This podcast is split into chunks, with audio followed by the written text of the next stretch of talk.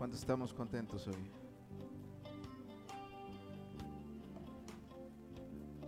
Te voy a invitar que abras tu Biblia en el libro de Mateo.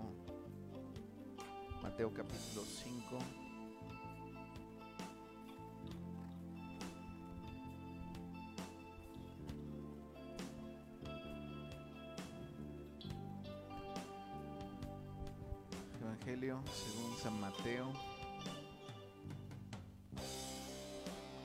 Capítulo 5 del verso 13 en adelante.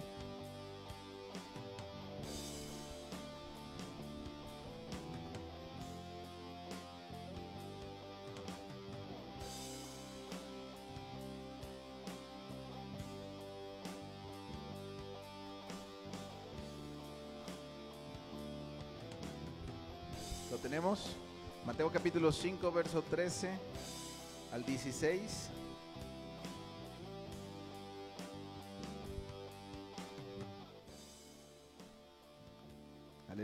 Así de esta manera.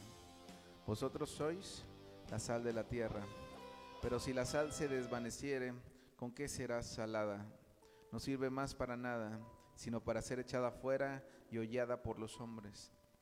Vosotros sois la luz del mundo. Una ciudad asentada sobre un monte no se puede esconder, ni se enciende una luz y se pone debajo de un almud, sino sobre el candelero y alumbra a todos los que están en casa.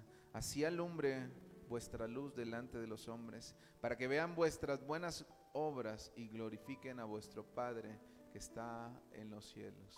Amén. Lo tenemos, vamos a leerlo una vez más, verso 13 al 16. Evangelio de Mateo, capítulo 5, 13 al 16. Quiero invitarle que lo lea conmigo. Amén. Dice así, vosotros sois la sal de la tierra, pero si la sal se desvaneciere, ¿con qué será salada? No sirve más para nada, sino para ser echada fuera y hollada por los hombres. Vosotros sois la luz del mundo. Una ciudad asentada sobre un monte no se puede esconder, ni se enciende una luz y se pone debajo de un almud, sino sobre el candelero. Alumbra a todos los que están en casa. Así alumbre vuestra luz delante de los hombres, para que vean vuestras buenas obras y glorifiquen a vuestro Padre que está en los cielos. Señor, en el nombre de Jesús, una vez más te damos gracias por lo que tú estás haciendo. Te doy gracias, papá, por tu iglesia, por tu pueblo, Señor. Porque hoy hemos venido con un, con un solo pensamiento y ese es buscar, bendito Dios, agradarte. Hemos venido y declaramos, Señor, que nuestro propósito, nuestra finalidad, bendito Dios, es encontrar, encontrar contentamiento para ti, Señor. Honrarte, bendecirte. Padre, dispón cada corazón. Ayúdanos, Señor, a que no seamos estorbados, Señor. A que toda distracción, toda afán, toda carga, bendito Dios, sea apartada, Señor. Entendiendo que para este momento hemos sido llamados, Señor. Para ese momento en el cual tú hablas y tus hijos escuchan. Y tus hijos estamos atentos, Señor. Gracias por todo lo que tú estás haciendo. Gracias por cada vida en este lugar por cada uno de tus hijos, Señor, por cada uno que hoy ha decidido en su corazón oír tu voz y obedecerla. Te bendecimos hoy en el nombre de nuestro Rey, nuestro Salvador, quien servimos con nuestro corazón. Amén.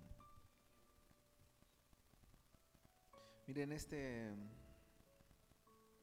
en estos últimos días Dios ha venido hablando distintas formas en nuestra, a nuestra vida. Y precisamente una de ellas es por medio de lo que usted y yo manifestamos.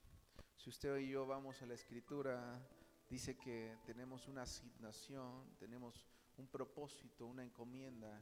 Y la encomienda la compara a la sal, al uso de la sal. Usted y yo pudiéramos encontrar en ese ejemplo distintas eh, finalidades, distintas funciones. Sin embargo, en la escritura dice, dice, vosotros sois en el verso 13 la sal de la tierra, pero si la sal se desvaneciere, mire, si la sal dejare de hacer su función, ¿con qué será salada? ¿Quién? La tierra. Dice, no sirve más para nada, sino para ser echada fuera y hollada por los hombres. Hay una necesidad de esta función. Hay una necesidad precisamente de, que usted y yo podamos entender el, el, propósito por el cual Dios nos establece en este mundo como sal de la tierra. Dice, si la sal se desvaneciera, es decir, si no hay sal, la tierra no sirve más para nada, sino para ser echada fuera y hollada por los hombres. Mire, vivimos en un mundo en, donde todo es inconsecuente, en donde los valores actualmente son irrelevantes, en donde se aplaude cada vez más la maldad en cuanto a usted y yo podemos ver que, lo que genera incluso dinero, lo que mueve este mundo es precisamente el, ocio, es tal vez la estupidez. Porque si usted y yo somos bien objetivos, bien sinceros, si usted y yo podemos simplemente meditar, analizar lo que en este tiempo está gobernando eh, las redes, si yo vamos a encontrar distintas maneras por medio del cual únicamente nos están llevando a, abundar en ocio. Y el, tal vez observar la vida de las personas, teniendo la, la propia, es lo que más la gente ve. Es de lo que más está interesada. ¿En qué, qué va a hacer ahora determinada persona? ¿Qué, ¿Qué va a hacer ahora? ¿Cuál es la reacción? Y estamos precisamente enfocados, llenos, ausentes de valores, ausentes de entendimiento ausentes de propósito, simplemente sobreviviendo, sobreviviendo sobre esta tierra. Los valores tienden a ser irrelevantes. Decía el apóstol Darío, donde nadie desea por el, pararse por el bien y lo que es bueno. ¿Por qué, por qué ¿Por qué pudiéramos decir esta referencia, esta conclusión? Nadie desea pararse, porque en muchas ocasiones hay, hay veces en que nosotros mismos nos levantamos y es ahí donde viene el asedio. Es ahí donde viene el proceso en el cual Dios nos permite que podamos involucrarnos para procesarnos, para perfeccionarnos. Y es ahí donde decimos, no, pues mejor me la llevo un poco más tranquila, ¿no? No, mejor, mejor, mejor en lugar de experimentar en carne propia lo que Dios desea hacer en mi vida, mejor lo experimento por medio de la vida de otros por medio de la vida de predicadores que mira todo lo que Dios está haciendo con ellos, aleluya, gloria a Dios. Pero ¿qué hay de lo que Dios desea hacer conmigo? ¿Qué hay de lo que Dios desea hacer con su pueblo? No solamente con algunos, sino con su pueblo de manera general. Usted y yo tenemos que, que meditar. Dice el verso 14, vosotros sois la luz del mundo. Vosotros sois la luz del mundo, una ciudad asentada sobre un monte. No se puede esconder, ni se enciende una luz y se pone debajo de un almud, sino sobre el candelero y alumbra a todos los que están en casa. La luz se pone sobre el candelero y dice, alumbra a todos los que están en casa. Hay ocasiones que nosotros ni siquiera los que están en, casa podemos alumbrar, podemos influenciar, sino que participamos muchas ocasiones de la de las diferencias, de, la maldad, del pecado, del error, participamos. ¿Qué es lo que Dios está esperando para cada uno de nosotros? Mire, yo, yo meditaba en el, día de hoy por la mañana.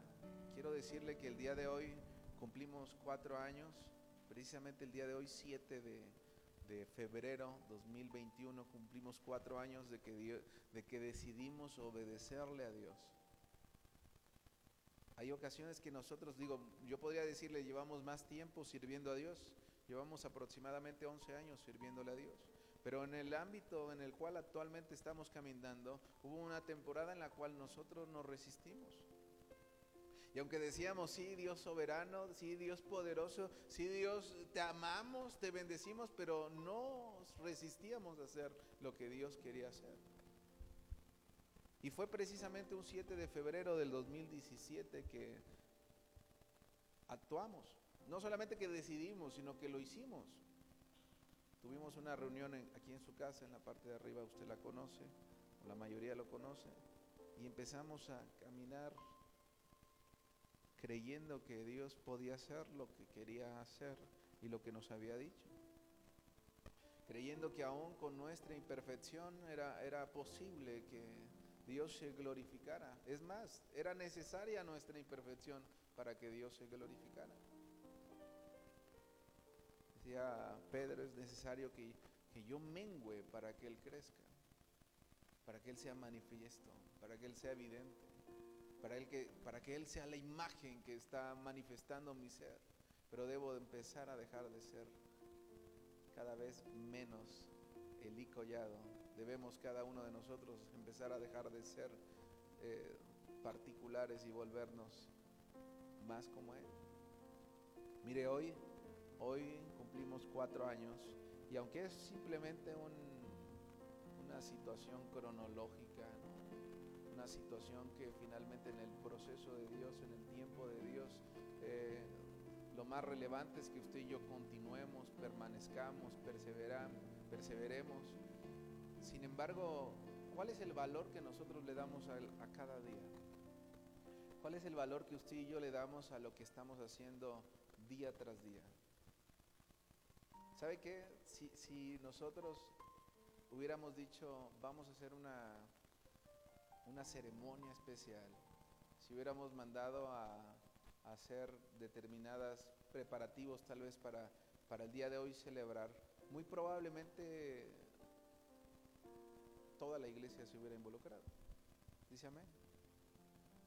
Sin embargo, no lo hicimos de esa manera y, esto manifiesta el valor que le estamos dando. Mire, no quiero confundirlo. Quiero, quiero simplemente eh, compartirle el ejemplo que, Dios ha puesto en mi corazón. A, veces eh, Insisto, si nosotros preparamos, manifestamos, realizamos di diferentes planeaciones enfocadas a un evento, que mire que el evento es lo menos importante. Lo más importante es la presencia del Señor manifestada y la escritura nos enseña que donde dos o tres estén reunidos en su nombre es suficiente. Y es lo más importante a lo cual cada uno de nosotros aspiramos a venir en el encuentro con el Espíritu de Dios en la congregación. Es nuestra aspiración tener un encuentro con el Señor, no hay más. El que Dios obre, opere, que continúe haciendo lo que, lo que le plazca en cada uno de nosotros. Esa es la aspiración de todo hijo de Dios, que Dios continúe haciendo su obra, que Dios se manifieste, que seamos limpiados, purificados, perfeccionados por medio de Él. Sin embargo, pudiéramos tener una mayor oportunidad de alcanzar diferentes personas por causa de qué? De, la preparación, por causa de qué? De la perspectiva con la cual nosotros nos estamos enfocando las cosas. Mire, nosotros hemos anunciado que el, aniversario va a ser para el 19, 20, 21. ¿Qué es lo que sucede? Que estamos enfocándonos, nuestra perspectiva está enfocada en aquella fecha. Y el día de hoy ¿Qué es el cumplimiento? Es como un día más. ¿Está conmigo? ¿Me sigue? ¿Qué sucedería? Y, no le quiero hablar de emocionalismo, simplemente de que podamos eh, comprender al, al punto que yo voy con la perspectiva, con lo que nosotros manifestamos.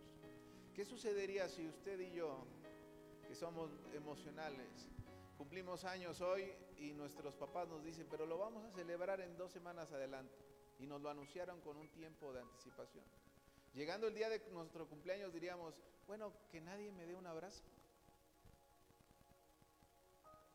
¿Esperaríamos un abrazo o no lo esperaríamos? ¿Verdad que sí? ¿Esperaríamos tal vez incluso algunas palabras de gratitud? ¿Verdad que sí? Porque diríamos, bueno, vamos a celebrar más adelante, pero el cumpleaños es hoy. Y mire, le estoy estableciendo un ejemplo que es vano. Estoy hablándole de un tiempo cronológico, es, no es tan importante. Pero ¿cuál es el valor que nosotros le estamos dando a, la gracia, a la misericordia de Dios? Hoy me detengo y, por un momento miro hacia atrás y, Dios ha sido bueno.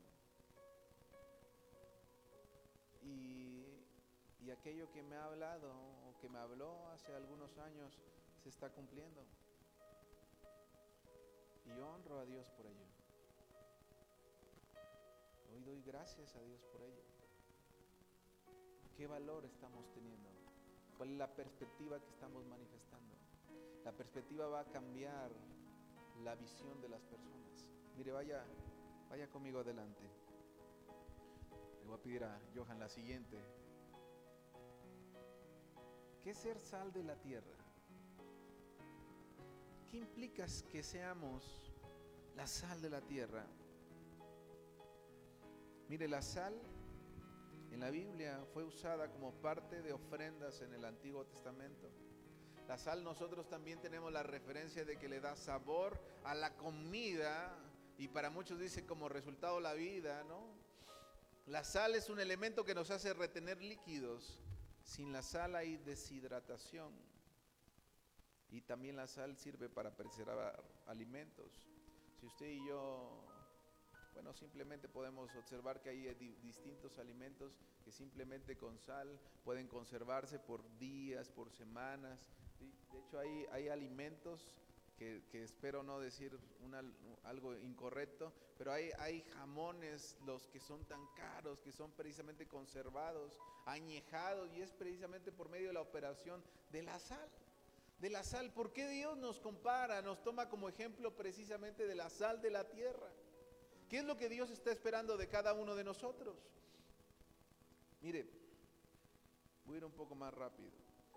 Dios nos llama a ser sal en un mundo, número uno, que necesita que seamos de ejemplo en todos los aspectos de nuestra vida. Yo sé que hoy ahí habemos pocos en este lugar, pero abrace abrace este principio. La sal, el propósito por el cual Dios nos establece como sal es para que usted y yo manifestemos un ejemplo, para que usted y yo manifestemos una imagen. Por eso es que no solamente dice que seremos sal o que somos sal, sino también dice que somos luz y que no nos podemos esconder.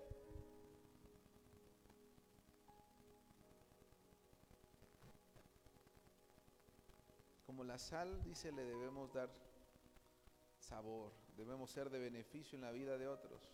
El mundo debe saber que nosotros estamos presentes porque estamos impactándolo, no solo por lo que hablamos, mire bien, sino por lo que hacemos.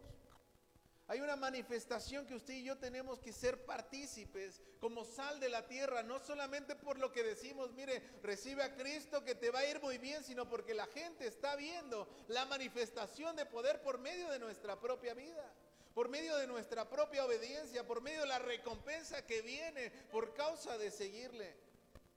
Debemos ser ejemplo, es lo que es lo que Dios estaba preparando para ti, para mi vida, al establecernos con esta referencia de ser sal de la tierra. Somos llamados a ser ejemplo. Número dos, adelante, vamos, este, Johan. Miren, nuestra presencia ayuda para que este mundo no sea destruido por la ira de Dios a causa de la maldad y el pecado. Nuestra presencia, la presencia de los justos, la presencia de los hijos de Dios genera que aún no venga la condenación, aún no venga el juicio y la destrucción. Mire, vaya conmigo a Génesis capítulo 18. Génesis capítulo 18, verso 23.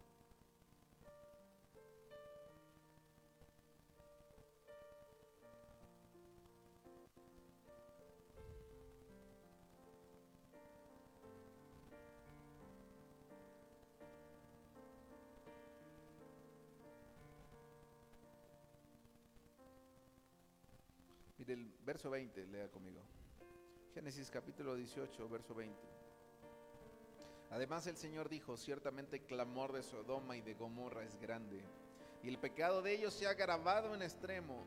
Descenderé pues para ver si han consumado su maldad, según el clamor que ha llegado hasta mí, y si no, lo sabré. Los hombres partieron de allí y se fueron a Sodoma, a Sodoma, pero Abraham, Abraham quedó todavía delante del Señor. Entonces Abraham se acercó y dijo, ¿destruirás también al justo con el culpable? Quizás haya 50 justos dentro de la ciudad. La destruirás con todo y no perdonarás el lugar por causa de los 50 justos que estén dentro de ella. Lejos esté de ti hacer tal cosa, hacer morir al justo con el culpable, y que el justo sea tratado como el culpable. Lejos esté de ti. El juez de toda la tierra no ha de hacer lo que es justo. Entonces respondió el Señor, si hallo en Sodoma 50 justos dentro de la ciudad, perdonaré todo el lugar en consideración a ellos. Si hubiera 50 justos, dice la escritura, en ese lugar que su maldad había subido a la presencia del Señor, que, que era desagradable para él, que le llevaba a airarse en contra de ellos para destruirlos, dice, si hubiera 50 justos, no lo haré. ¿Qué función es la que nosotros estamos manifestando como sal de esta tierra? Primero tendremos que ser ejemplos. Número dos, por medio de la manifestación de la luz, por medio de la manifestación de la sal, aún se extiende la misericordia. La escritura nos enseña que no es que Él tarde en venir, sino que está alargando, retardando su venida por, por la paciencia, por la misericordia, para que algunos más vuelvan al arrepentimiento. Es el deseo del Señor. Porque no envió Dios a su Hijo al mundo para condenar al mundo, sino para que el mundo fuese salvo. El propósito de Dios es la salvación, pero ¿qué si la sal de esta tierra no está haciendo nada? ¿Qué tal, qué, qué de la tierra si la sal se desvanece? Y hemos tomado decisiones de guardarnos, de escondernos, de ser prudentes, algunos le dicen. Hay que ser prudentes, pastor que encerrarnos en nuestra casa. Pero no somos prudentes para ir al súper, no somos prudentes para ir a, a, los, a la calle, no somos prudentes para otras cosas, solamente hay que ser prudentes cuando se trata de la iglesia. Aleluya. Necesitamos cumplir con el propósito, cuál es la percepción, cómo nos están conociendo, qué es lo que están viendo en cada uno de nosotros. Estamos haciendo nuestra función. Número tres, Dios llamó a la iglesia a no vivir una vida aislada del mundo, sino que desea que sea impactada por Dios, que estamos ayudando a cambiar el mundo en el que vivimos, de tal manera en que nosotros como hijos, nosotros como sal, nosotros como luz, estamos impactando esta generación. Hay un cambio, hay una diferencia. ¿Por causa de qué? De la porción de Dios en cada uno de nosotros. Debemos ser ese impacto. El mundo no nos debe influir, sino que nosotros debemos de influirlo. Vaya conmigo a Levítico capítulo 20.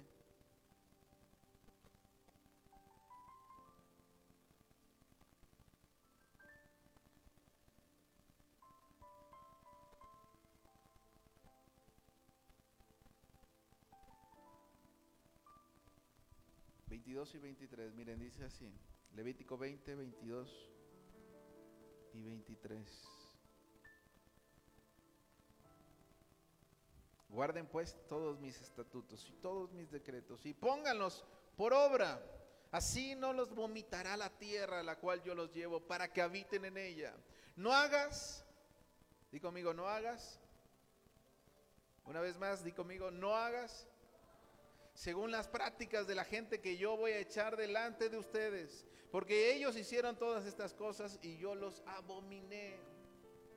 Debemos ser ejemplo, hermanos, debemos ser impacto, debemos de ser una diferencia, debemos de cumplir el propósito y la asignación, el oficio que Dios nos estableció, no participando de las mismas obras no participando de lo que la demás gente hace, sino trayéndolos a la misericordia de Dios, atrayéndolos al arrepentimiento. ¿Por causa de qué? De nuestro ejemplo.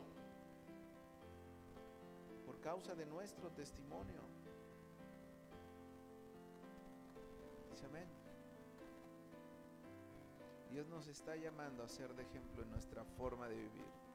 Con nuestras actitudes, con nuestras acciones, para que el mundo pueda responder. Recuerde lo que decía Mateo 5:16, así alumbre vuestra luz delante de los hombres, para que vean vuestras buenas obras y glorifiquen a vuestro Padre que está en los cielos. Así alumbre, como cual, como la luz, una luz en el candelero. Dice, así alumbre vuestra luz delante de los hombres, para que vean vuestras buenas obras y glorifiquen a vuestro Padre que está en los cielos. Mire, ¿por causa de qué? De vuestras buenas obras. ¿Por causa de qué? De la ejecución de la sal de la tierra. Por causa de la ejecución de la luz de este mundo.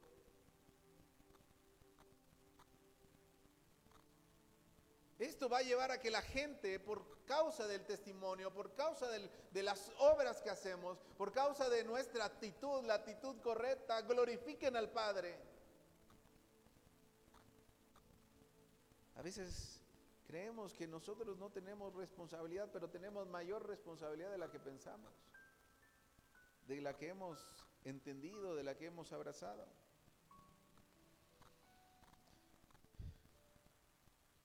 ¿Cuántos damos gloria a Dios hoy? Mire, vaya conmigo a Lucas capítulo 16.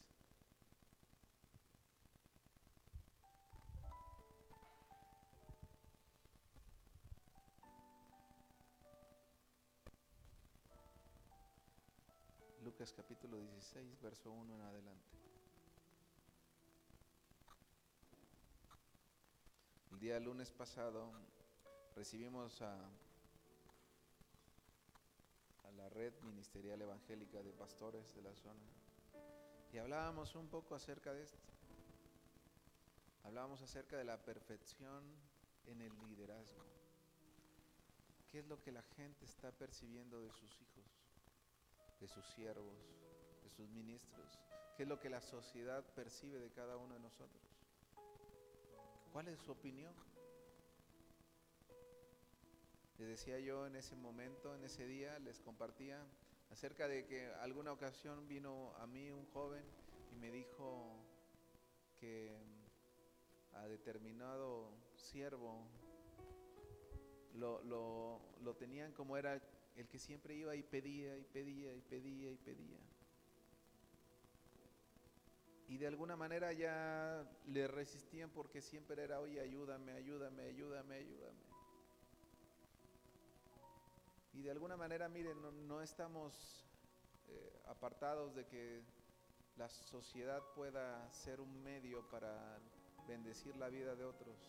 Sin embargo, nosotros debemos de entender que nuestro sustentador es el Señor. Nuestro proveedor es el Señor, no el gobierno ni ningún político. Amén. ¿Cuál es la percepción que estamos dando? ¿Qué es lo que la gente percibe de ti, de mí. Mire, mire lo que dice Lucas 16, 1 en adelante. Dice, dijo también a sus discípulos, había cierto hombre rico, el cual tenía un mayordomo. Y este fue acusado delante de él como derrochador de sus bienes. Su señor lo llamó y le dijo, ¿qué es esto que oigo de ti? Da cuenta de tu mayordomía, porque ya no podrás ser mayordomo. Entonces el mayordomo se dijo a sí mismo, ¿qué haré? Porque mi señor me quita la mayordomía. Cavar no puedo, mendigar me da vergüenza. Ya sé lo que haré para que cuando sea destituido de la mayordomía me reciban en sus casas. Entonces llamó a cada uno de los deudores de su señor y le dijo al primero, ¿cuánto debes a mi señor? Él dijo, 100 barriles de aceite. Mire lo que hizo este mayordomo, malo, porque así lo, lo señala la escritura. Y él le dijo, toma tu recibo, siéntate y de inmediato escribe 50. Después le dijo a otro, ¿y tú cuánto debes? Y él le dijo, 100 kilos de trigo. Él le dijo, toma tu recibo y escribe 80. Y el Señor elogió al mayordomo injusto. Mire bien, verso 8, ponga mucha atención. El Señor elogió al mayordomo injusto. Mire, no porque fuese mayordomo injusto, no porque fuese mayordomo malo, sino por, ¿por qué? Mire lo que dice a, a continuación, dice, porque actuó sagazmente, diga conmigo, actuó sagazmente. Y hace la, aclaración para que usted y yo no nos confundamos de lo que Dios está esperando de nosotros. Dice, pues los hijos de este mundo son en su generación más sagaces que los hijos de luz en el trato con las personas.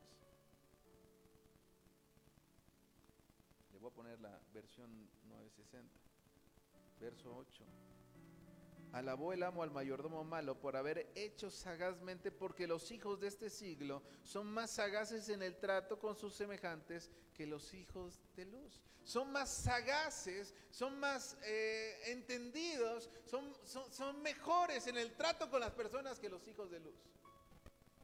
¿Qué nos está diciendo la escritura? ¿De qué nos está hablando? ¿Qué es lo que tenemos que mejorar? El trato con las personas. Diga conmigo el trato con las personas. Dice que los hijos de este siglo son más sagaces en el trato con las personas que los hijos de luz. ¿Saben por qué? Porque de momento hemos recibido una enseñanza errada en la cual el pecador debe de andar allá y el justo debe de estar por este lado. Y nos aislamos únicamente. Hay iglesias que, que ¿A poco han estado de convertirse en aldeas únicamente para aquí nada más entre nosotros? Nos llevamos, ¿no? Convivimos solo entre nosotros, se casan únicamente entre nosotros y no conocen absolutamente nada más del exterior. Ah, y le digo verdad, hay iglesias que les dijeron a, a los padres ya no envíen a sus hijos a la escuela, a ninguna escuela, porque Cristo viene. Y Cristo todavía no llega, pero ellos ya no fueron a la. ¿Y ahora cómo trabajarán? ¿De qué sostendrán a sus familias? Hemos cometido errores en, irnos a extremos en cuanto al, a la falta de entendimiento de lo que Dios está hablándonos a nuestra vida. Dice que no imitemos lo que ellos están haciendo, pero no quiere decir que no los traigamos a los pies de Cristo, que no seamos ejemplo, no, no está diciendo que no seamos luz ni que tampoco seamos sal, sino más bien es lo que Dios está esperando de nosotros. Es lo que Dios está esperando de nosotros. Pero ¿cuál es la percepción de la iglesia? Los religiosos. Allá en la iglesia te dejan fumar. Ah, más, bien es diferente. Allá no te dejan fumar, allá no te dejan tomar, allá no te dejan este, bailar, allá no te dejan, no te dejan, no te dejan. ¿Cuál es la percepción? Que vamos a un lugar donde nos prohíben. ¿Me sigue? ¿Cuál es la percepción? ¿Qué es lo que estamos dando? ¿Será atractivo ir a un lugar donde todo te digan no? ¿Por qué? Porque nos hemos enfocado en manifestar simplemente el que debes de dejar de ser eso porque Dios no le agrada. Te vas a ir al infierno, pecador. Dígalo, dígalo, lo que luego les decimos a la gente. Y los más aventurados, hasta hijos del diablo, les andamos diciendo. Cuando no es nuestra función. No es el oficio que Dios estableció en su pueblo, en sus hijos, el que usted y yo estemos condenando a la gente, sino que estemos dando testimonio de lo poderoso, de lo amoroso, de lo extraordinario que es Dios por medio de nuestra vida. Pero a veces el Dios que usted dice que tiene no se parece al de la Biblia. Alabó el amo al mayordomo malo por haber hecho sagazmente, porque los hijos de este siglo son más sagaces en el trato con sus semejantes que los hijos de luz. He escuchado gente que me dice, yo lo que sea participo, pero no quiero tratar con las personas. Aleluya. Si eso es a lo que venimos, hermano. Es lo que Dios nos está llamando. De hecho, ¿sabe qué? En el trato con las personas, Dios trata contigo también. En el trato con las personas, Dios procesa también tu vida, procesa tu corazón, procesa tus convicciones, procesa tus intenciones, procesa tu paciencia, procesa tu fe, tu fidelidad por medio de la gente difícil. Entre más difícil, mejor el proceso. Pero ¿qué, percepción estamos dando? ¿Qué es la percepción? Mire bien, es el punto de vista de una persona con respecto a una situación específica. Es la capacidad para que a través de los sentidos se puedan recibir sensaciones externas. ¿Qué es lo que la gente percibe de nuestra vida? Yo me preguntaba esto, ¿qué es lo que la gente percibe de la iglesia? De la iglesia Cristo Centro. ¿Qué es lo que, cuál, cuál imagen hemos dado? Mire, algún día escuché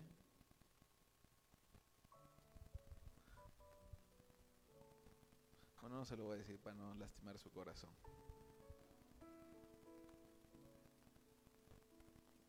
Mejor lo dejamos ahí. Aleluya. Pero ¿qué es lo que estamos manifestando?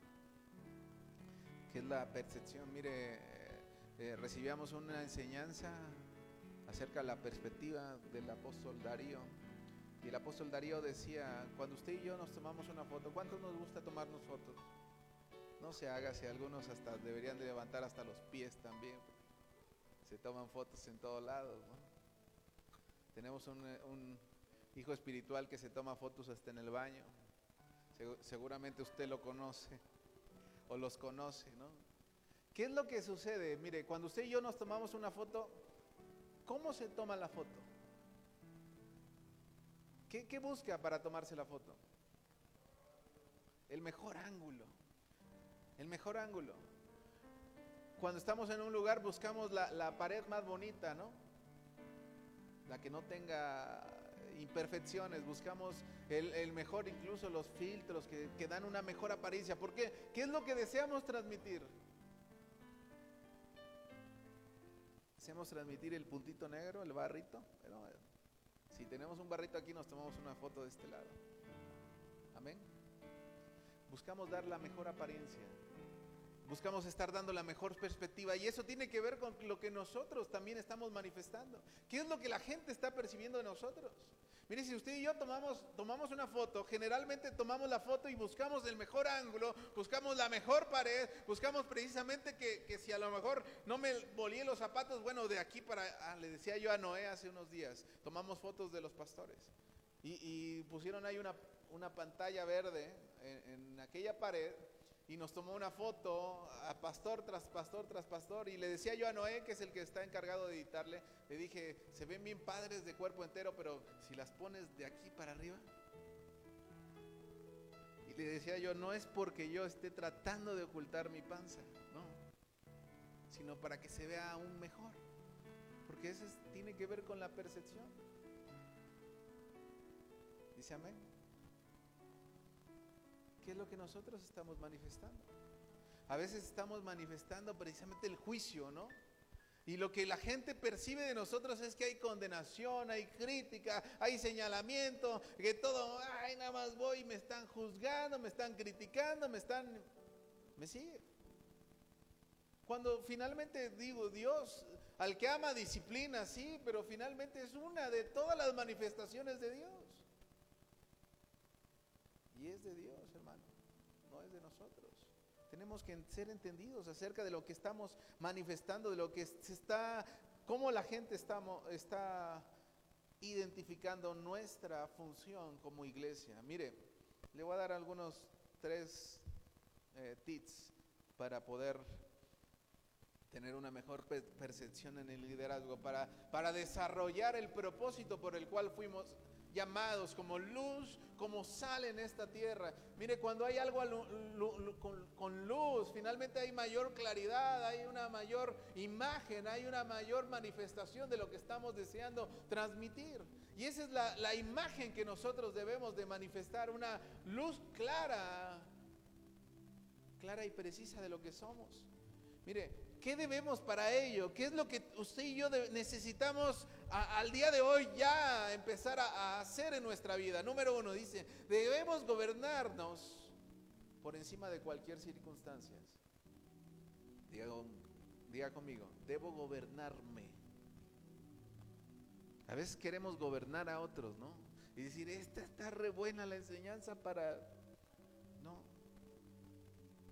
¿Cómo no la escucho? Pastor, páseme el audio, se la voy a enviar a... Eh, mandada a hacer. ¿Sabe qué? No gobierne la vida de otros. Tenemos que empezar a gobernarnos nosotros. Debemos aprender a gobernar nuestra vida, mire, a pesar de las circunstancias. Yo le decía el día de hoy, hace unos minutos, hoy estamos aquí después de cuatro años que decidimos obedecer y obedecimos. Y aún en medio de cualquier circunstancia, miren, todo ese proceso hubo momentos en los cuales empezábamos, eh, llegaba el horario de la reunión y no llegaba absolutamente nadie. Y en alguna ocasión eh, platicaba con Pris y, y nos decíamos, ¿qué hacemos? Y yo le decía, vamos a tener nuestra reunión. Reunión de dos o tres con Jime o cinco con Josías y Basti, ¿no? O sea, realmente ya éramos más del quórum necesario, ¿no? Pero realmente, ¿cuál era el propósito? Continuar, continuar aún en medio de las circunstancias. ¿Por qué? Porque la cita, el, compromiso que habíamos hecho, era primeramente con Dios. Y Dios estaba asistiendo a la cita. Y de momento así, en, esa diligencia, empezaba a llegar la gente.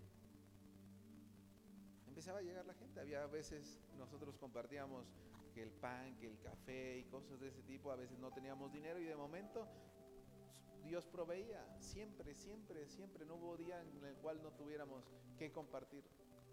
Que compartir. Pero tuvimos que aprender a caminar a dar pasos en fe, a aprender a entender que el propósito era en medio de cualquier circunstancia. Que el compromiso era en medio de cualquier circunstancia. Que no importaba si se había amanecido con dolor de cabeza, teníamos que cumplir y ser fieles al propósito con Dios, a la promesa con Dios, a la encomienda con Dios. Y, y vez tras vez Dios nos ha ido llevando a más, a más, a más, a más.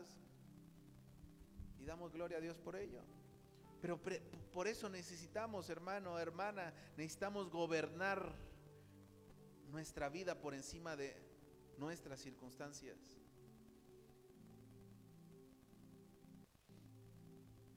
Le compartía yo al grupo de, pastores que hay una diferencia entre ser hipócritas y ser maduros. Hay gente que dice, pastores, que no quiero ir a la iglesia porque me siento mal. No quiero ser hipócrita con Dios.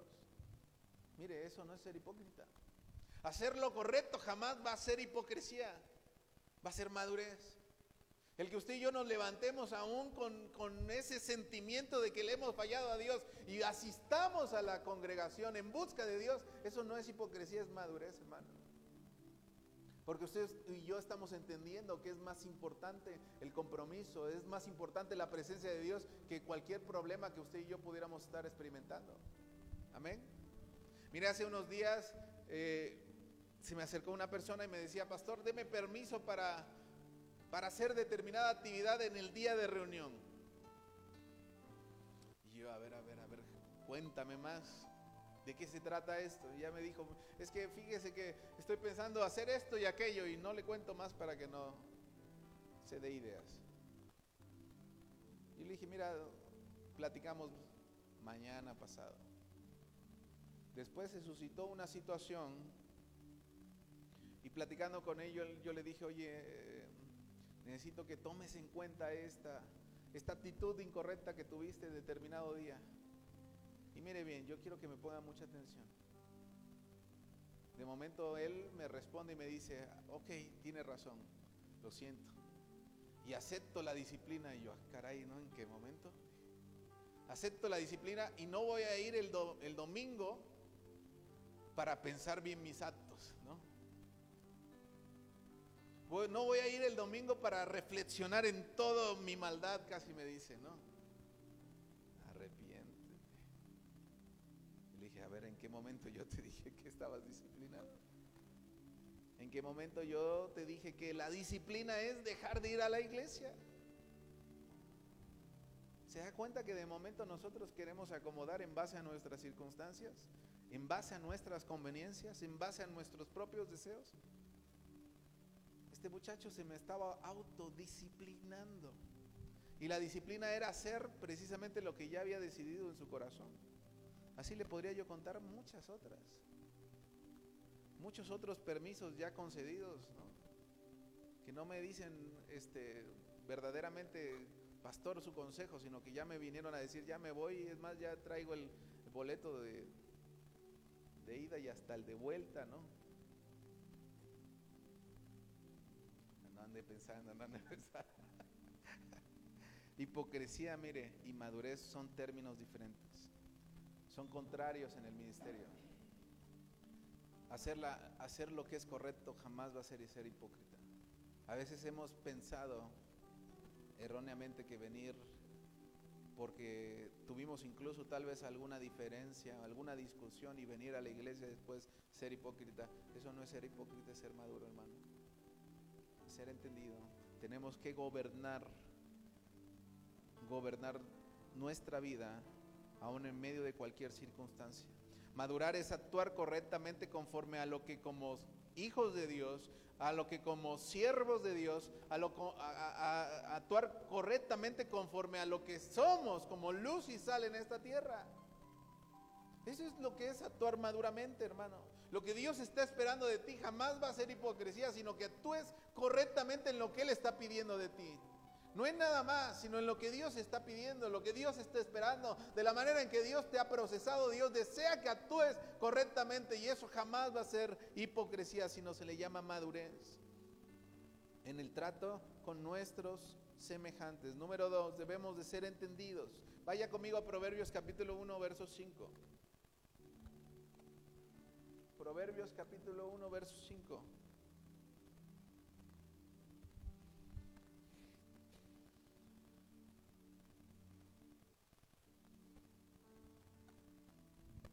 debemos ser entendidos. Fíjese qué dice Proverbios capítulo 1, verso 5. ¿Lo tenemos?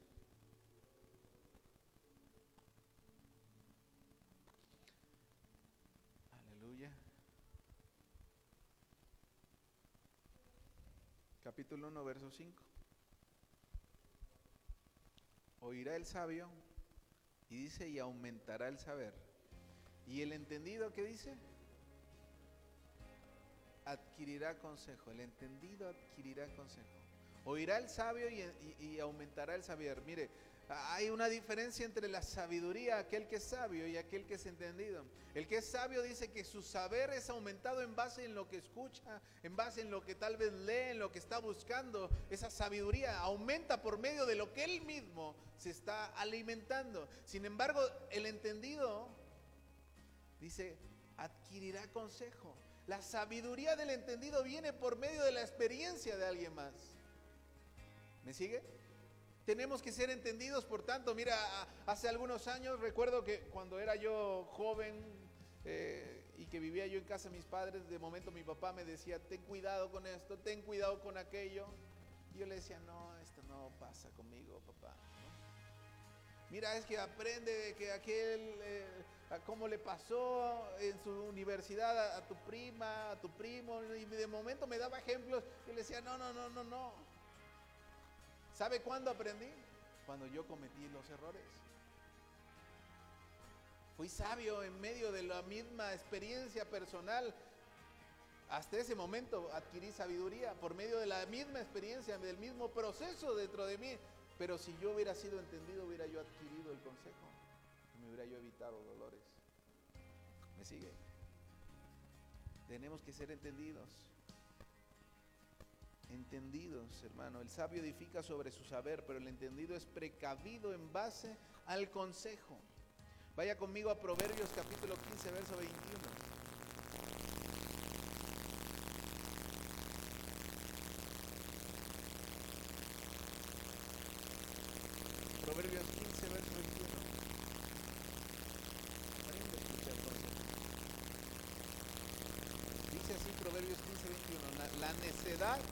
Es alegría al falto de entendimiento, mas el hombre entendido endereza sus pasos. Diga conmigo, el hombre entendido endereza sus pasos. Entonces, si yo puedo eh, comprender lo que la palabra me está enseñando, es que el hombre entendido, aquel que escucha el consejo, aquel que escucha la corrección, aquel que escucha el mensaje de Dios, dice, endereza sus pasos. ¿Sabe qué? Si hoy usted y yo, hasta el día de hoy, estamos dando una mala imagen, estamos dando un mal testimonio, están teniendo una percepción incorrecta de lo que usted y yo somos, de lo que Dios dice que somos, es el tiempo de enderezar nuestros pasos. Es el tiempo que dejemos de decir, así soy yo, pastor, así soy yo y no voy a cambiar. Es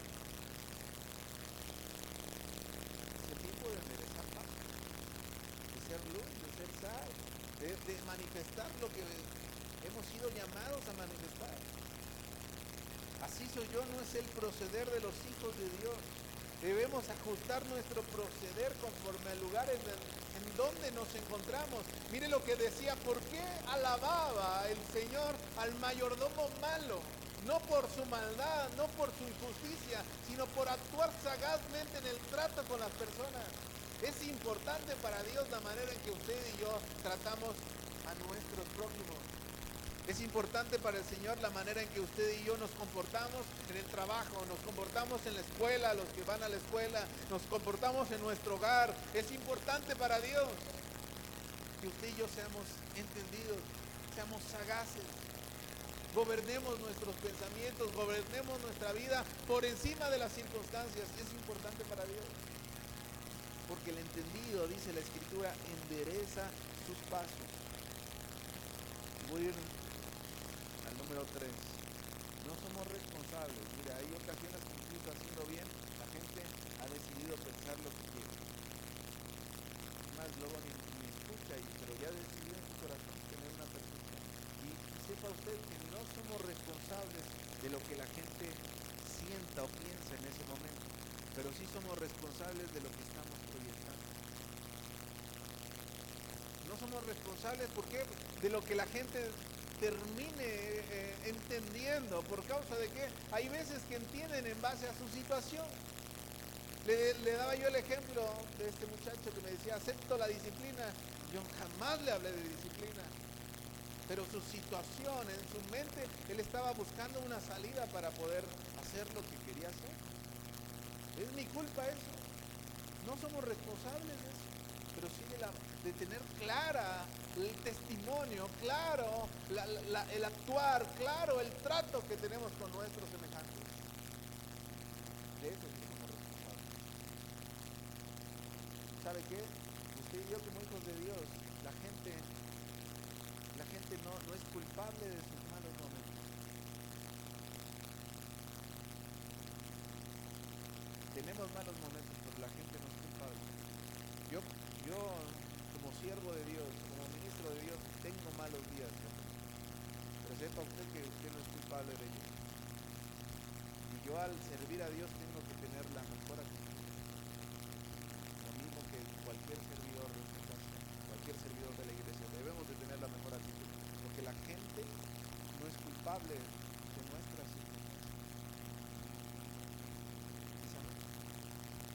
Si ellos somos llamados a ser luz, somos llamados a ser sal.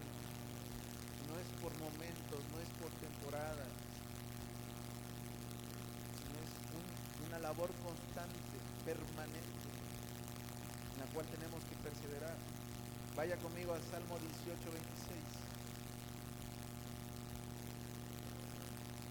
Salmos 18, 26.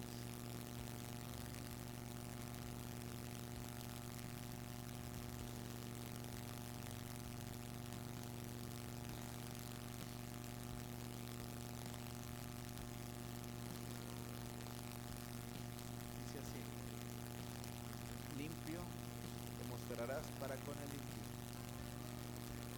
y severo o sagaz serás para con el perverso. Limpio te mostrarás para con el impío, severo o sagaz serás para con el perverso. ¿Cuál percepción estamos teniendo? No se trata, hermano o hermana, de que usted y yo siempre seamos víctimas, no, no, sino que seamos sabios. Y más allá de sabios, seamos entendidos, seamos sagaces. Es por lo cual la sagacidad, por lo cual el Señor alabó al mayordomo malo, reitero, no por su maldad, sino por la sagacidad de saber actuar con las personas, tratar a las personas. ¿Sabe que hay personas que usted y yo vamos a tratar y van a estar rotas? Y usted y yo vamos a tener que ser sagaces para no lastimarnos. ¿Y sabe qué? Tampoco para lastimarnos. Porque ellos también necesitan una palabra de aliento. Ellos también necesitan la operación de la luz. Ellos también necesitan la operación de la sal de esta tierra que somos. ¿Dice amén? sagacidad. ¿Cómo es actuar en sagacidad? Ser entendidos en las palabras que vamos a dar, en lo que vamos a decir. No controlamos lo que la gente escucha, pero sí lo que proyectamos. Recuerde, estamos aquí para la edificación de la iglesia.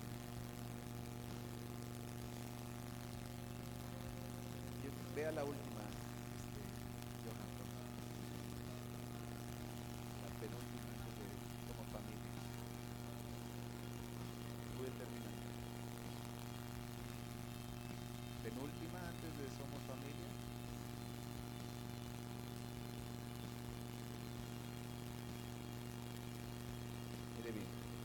Nosotros no tomamos en serio el llamado de Dios, viviendo una vida desentendida de lo que está ocurriendo, muchos pueden perderse por nuestra distracción. Sería una lástima que fuéramos culpables de no cumplir con la intención de Dios para nuestra vida y para la iglesia. ¿Por causa de qué? De que estamos distraídos ¿Por causa de qué? De que no hemos entendido a lo que Dios nos llamó. Recuerde lo que decía Mateo capítulo 5, verso 16. Así alumbre vuestra luz delante de los hombres, para que vean vuestras buenas obras y glorifiquen a vuestro Padre que está en los cielos. Así alumbre vuestra luz. Sería una lástima que usted y yo no cumplamos con nuestra asignación, no cumplamos con nuestro propósito y por ello la gente se pierda por ello la gente no conozca de Dios. Por ello la gente crea que, que Dios es una mentira de hombres mentirosos.